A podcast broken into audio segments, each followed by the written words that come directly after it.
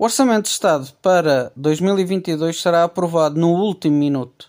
Venho hoje, no dia da votação do Orçamento, faça todas as tendências de chumbo, afirmar o contrário, que o Orçamento será aprovado.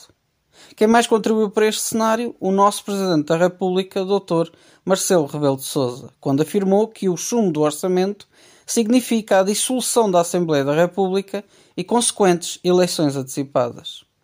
Esta situação pôs a esquerda contra a parede, porque em todas as sondagens o PCP e o Bloco de Esquerda têm intenções de voto baixas, sendo que é o Bloco de Esquerda quem mais perde nessas intenções de voto.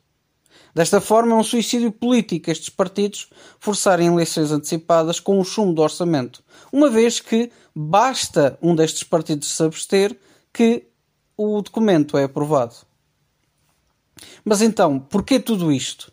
O PCP e o Bloco de Esquerda precisam de vincar uma imagem de afastamento do governo e do Partido Socialista.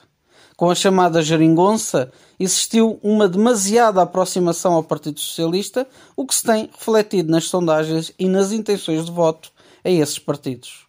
Com o PS a manter mais ou menos a votação e o PCP e o Bloco de Esquerda a descerem nas intenções de voto devido ao desgaste e pontos negativos do governo. Em resumo, com a geringonça, o PCP e o Bloco de Esquerda é que têm pago politicamente pelos erros do governo. É por isso que estes partidos precisam de vincar uma imagem de distanciamento para, a partir daqui, começarem a fazer uma oposição mais musculada ao governo. Sobre o orçamento de Estado, segue a lógica dos orçamentos antecessores de há décadas. Mais impostos e dificuldades de vida para as classes mais pobres de Portugal.